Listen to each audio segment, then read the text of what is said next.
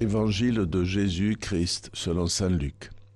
En ces jours-là, Marie se mit en route et se rendit avec empressement vers la région montagneuse dans une ville de Judée. Elle entra dans la maison de Zacharie et salua Élisabeth. Or, quand Élisabeth entendit la salutation de Marie, l'enfant tressaillit en elle. Alors Élisabeth fut remplie d'Esprit Saint et s'écria d'une voix forte, Tu es bénie entre toutes les femmes et le fruit de tes entrailles est béni. D'où m'est-il donné que la mère de mon Seigneur vienne jusqu'à moi? Car lorsque les paroles de salutation sont parvenues à mes oreilles, l'enfant a tressailli d'allégresse en moi. Heureuse celle qui a cru à l'accomplissement des paroles qui lui furent dites de la part du Seigneur.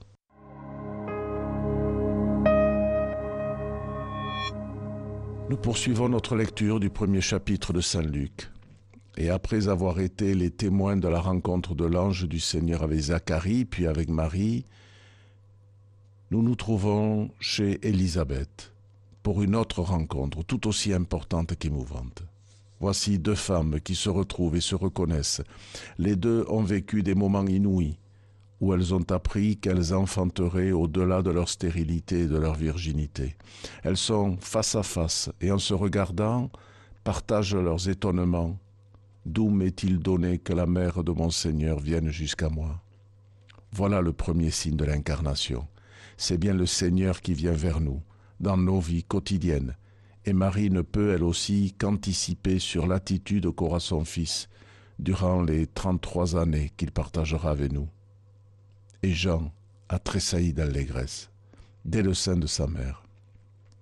Il est déjà l'annonciateur, celui qui préparera les chemins du Seigneur, vociférant dans les déserts de nos propres existences. Ici, il devient la profession de foi de sa propre mère et danse en son sein les paroles d'action de grâce qu'elle peut prononcer à l'égard de Marie. Tu es bénie entre toutes les femmes, et le fruit de tes entrailles est béni. Quelle est la maman qui n'a pas su interpréter les soubresauts de son enfant avant sa naissance. Quelle est celle qui n'a pas su dire qu'il ne supportait pas telle musique, par exemple? Quelle est celle qui ne s'est pas réjouie d'une telle manifestation?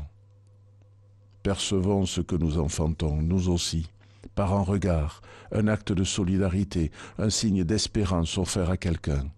Sachons y discerner le projet de Dieu qui s'accomplit et au cœur de nos doutes et de nos impatiences, nous serons rassurés par le souffle vivant d'un bébé.